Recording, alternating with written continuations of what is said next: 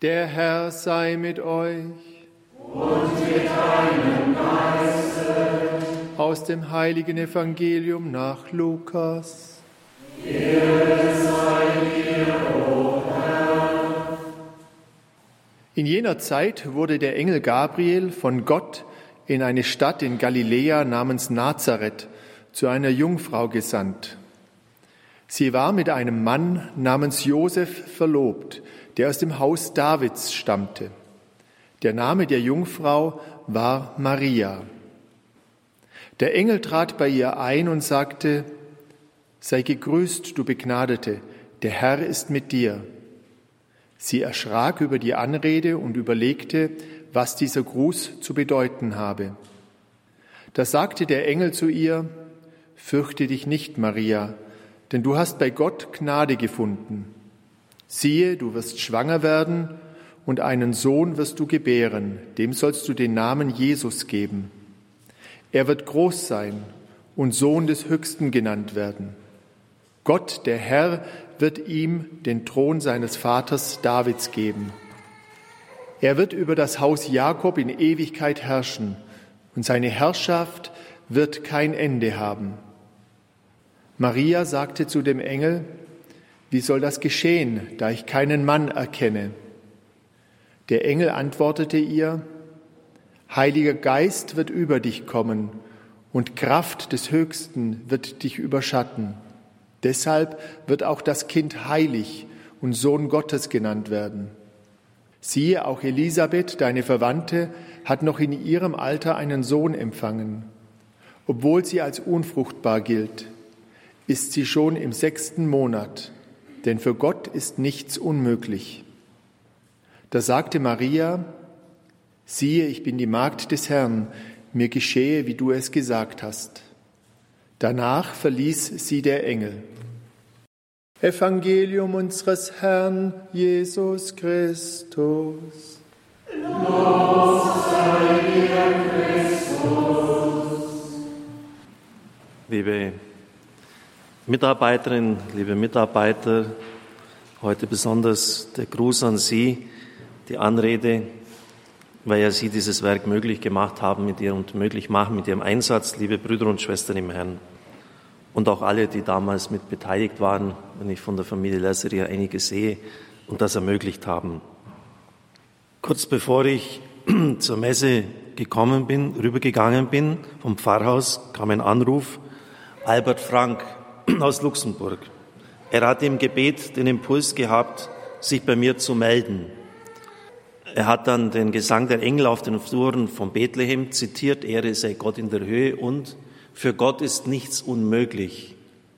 Da war ich schon erstaunt, denn das ist das Thema meiner Predigt. Woher weiß der das?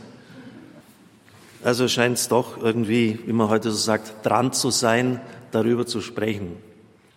Der Engel sagt das zu Maria als Antwort, weil sie fragt, wie soll das denn geschehen?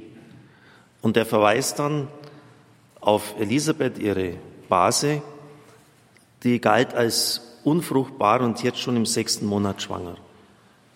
Also da hat Gott ein Wunder gewirkt. Er hat die Schande, mit der ich in den Augen der Menschen beladen war, sagt Elisabeth später, weggenommen. Ein Wunder, das man vielleicht nach außen hin nie beweisen kann. Das ist immer möglich, dass Frauen im vorgerückten Alter noch ein Kind bekommen, aber in dem Fall war es wirklich ein Wunder. Er hat es gewirkt, dass sie noch ein Kind bekommen hat.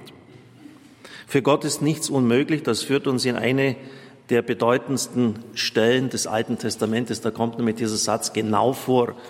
Und das ist hier auf dieser Ikone von Rubeljew nachgebildet, das Entscheidende, was dort geschehen ist. Sie wissen, Abraham hatte von Gott die Verheißung bekommen, Land und Nachkommen. Vom Land hat er nur so viel gesehen, wie viel man für einen Begräbnisplatz für sich und seine Frau gebraucht hat. Und mit dem Nachkommen hat es ja auch ewig nicht hingehauen. Sarah war schon alt, kinderlos, unfruchtbar. Abraham war 99 Jahre alt. Wie sollte da noch es möglich sein, dass er ein Kind bekommt. Und da haben Sie ja, Sie kennen die Geschichte, nachgeholfen, für uns etwas befremdend, indem die ägyptische Magd äh, Hagar Abraham zugeführt wurde, er mit ihr ein Kind gezeugt hat, wo unbedingt Kinder her mussten. Aber der Herr sagt, nein, Sarah wird dir einen Sohn gebären. Und wie hat der Herr das gesagt? Da sind nämlich dann drei Männer zu ihm gekommen und in Genesis 18, wo das berichtet wird, wechselt das ständig hin und her. Abraham spricht mit einem, es sind aber drei, dann wieder äh, er wieder die drei an, dann wieder einer, also es geht ständig hin und her. Und in Genesis 19 werden diese Gäste Engel genannt. Deshalb auch auf der Ikone das so dargestellt mit Engelsflügeln. Sie sitzen zu Tisch. Abraham hat sie eingeladen in der Mittagszeit. Und es ist geradezu die Verkündigungsszene des Alten Testamentes. Warum? Weil die Engel sagen, über ein Jahr werde ich wiederkommen und dann wird deine Frau ein Kind haben. Und Sarah lacht im Zelt. Sie hält das für unmöglich. Sie wird von den Engeln zur Rede gestellt und dann kommt diese Antwort, für Gott ist nichts unmöglich. Also das ist schon mal ein direktes Zitat, das uns in diese Geschichte hineinführt. Wir staunen auch, denn in der christlichen Spiritualität haben wir das immer und in der Ikonografie als eine Vorabdarstellung der Dreifaltigkeit gesehen. Und heißt es nicht auch in dem Text der Verkündigung, den wir im Evangelium heute gehört haben, Heiliger Geist wird über dich kommen. Kraft des Höchsten, des Vaters wird dich überschatten und das Kind ist Sohn Gottes. Offenbarung von Dreifaltigkeit. Hier geheimnisvoll angedeutet. Für Gott ist nichts unmöglich. Eine Frau, die eigentlich nicht mehr gebären kann, empfängt ein Kind. Im Stammbaum Jesu Christi, Matthäus 1.1 heißt es, Stammbaum Jesu Christi des Sohnes Abrahams. Es war heißgeschichtlich äußerst bedeutend, dass diese Linie, diese Segenslinie weitergeht. Und der eigentliche Sohn ist in dieser Betrachtung des Neuen Testamentes, der eigentliche Sohn Abrahams ist Jesus Christus. Auf ihn hin zieht das alles. Und deshalb war es wichtig, dass Abraham dieses Kind noch geschenkt bekommen hat. Für Gott ist nichts unmöglich. Ausgelöst worden im Neuen Testament ist diese Frage durch Maria, diese Antwort durch Maria. Wie soll das geschehen, da ich keinen Mann erkenne? Generationen von Theologen haben um dieses Wort gerungen, um Verständnis.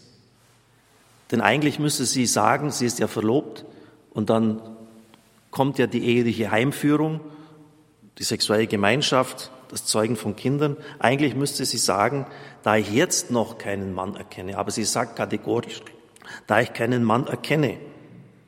Wie ist das zu erklären? Dazu müssen Sie wissen, dass im Judentum die jungen, die Mädchen relativ jung nach der Geschlechtsreife schon versprochen worden sind einem Mann. Aber man hat ja auch erkannt, das sind ja noch Kinder. Man hat dann noch Jahre gewartet, drei, vier Jahre, zwei, je nachdem. Und dann erst war die Heimführung, also die Aufnahme der ehelichen Gemeinschaft. In der Tradition und eigentlich bis zum Zweiten Vatikanum hin, Schmaus etwa, Guardini, hat man immer gesagt, Maria hat den Jungfräulichkeitsgelübde abgelegt. Das wird heute fast rundweg abgelehnt. Warum ein Enthaltsamkeitsgelübde? Denn im Judentum war Fruchtbarkeit und Ehe äußerst positiv. Jede Frau wollte da im Stammbaum des Messias sein oder vielleicht sogar den Messias selber zur Welt bringen. Papst Benedikt hat diese Frage in seinen Jesusbüchern offen gelassen. Und manche, ich glaube, das sind sogar mittlerweile schon, ein, sind eine, ist eine Gruppe, die die Mehrheit bildet, sagen, Josef war der Vater von, Josef, von, von Jesus. In jedem Credo am Sonntag bekennen wir Natus ex Maria Virgine, geboren von der Jungfrau Maria. Wie kommen wir da weiter? Nun im Gesetz des Mose, im Buch Numeri, gibt es einen interessanten Passus.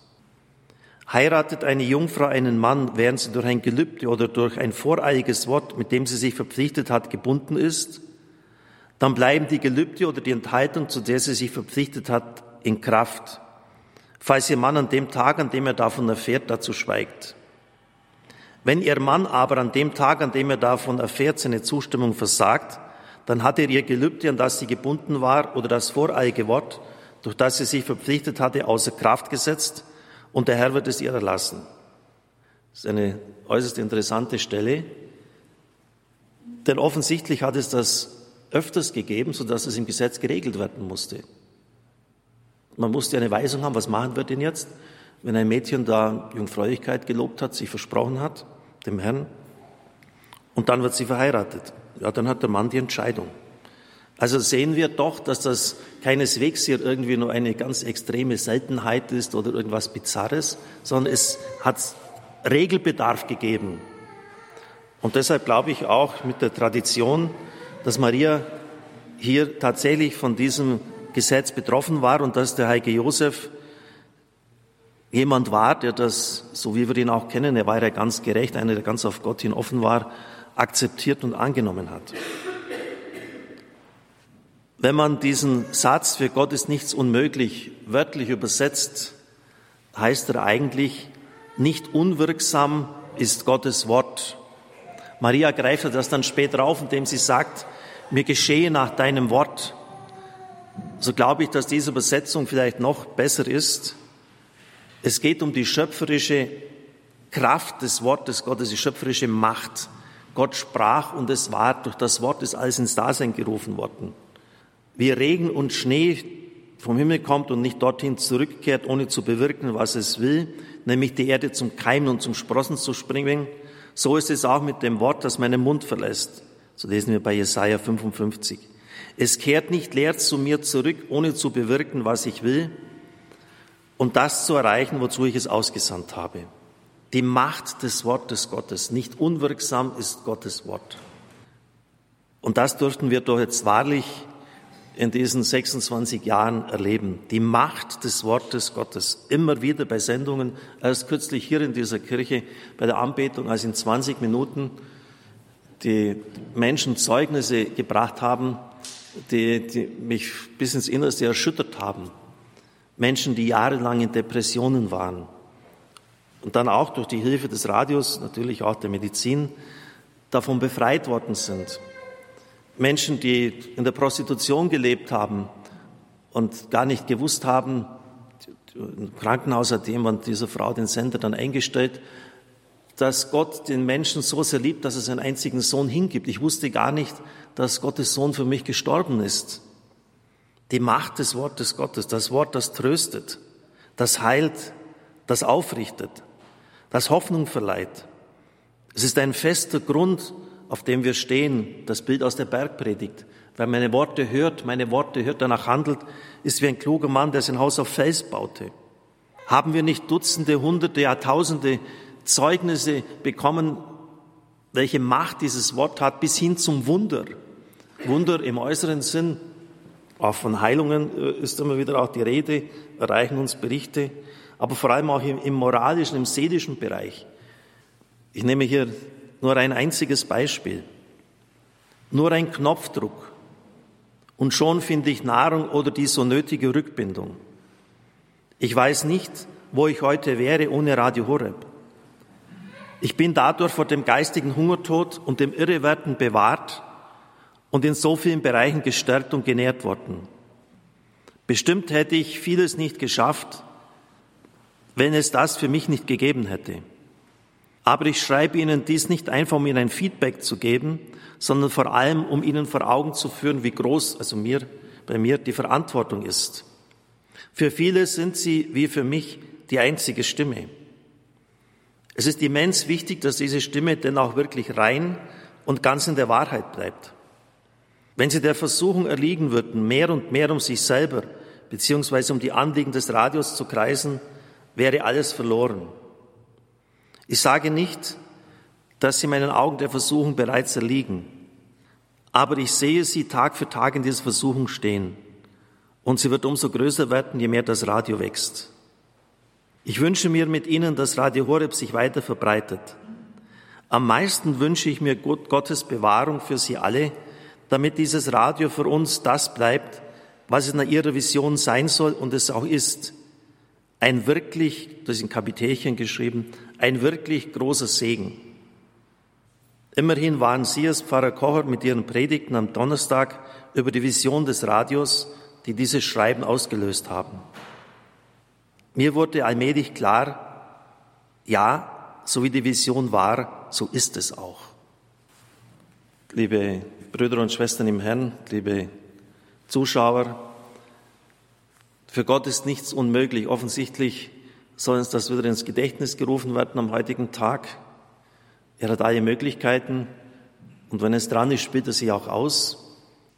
Bei Abraham und Sarah, als es um die Nachkommenschaft ging, um den Sohn, bei der Gottesmutter Maria, die dann Gott keine Vorschriften macht. Sie hat dieses Gelübde offensichtlich abgelegt und sagt, ja, sie zweifelt es nicht, ich bin bereit, aber du musst die Situation lösen. Wie soll das geschehen? Da ich keinen Mann erkenne. Also sie geht schon vom Geschehen aus, dass es passiert, aber sie weiß nicht das Wie. Wer kann denn schon wissen, dass Gott eine jungfräuliche Empfängnis bewirkt? Und dann bei uns, Gottes Wort ist nicht unwirksam. Nein, das ist es wirklich nicht. Und es ist Ehre und Verpflichtung zugleich, dieses Wort den Menschen in der Klarheit und Reinheit zu verkündigen. Amen.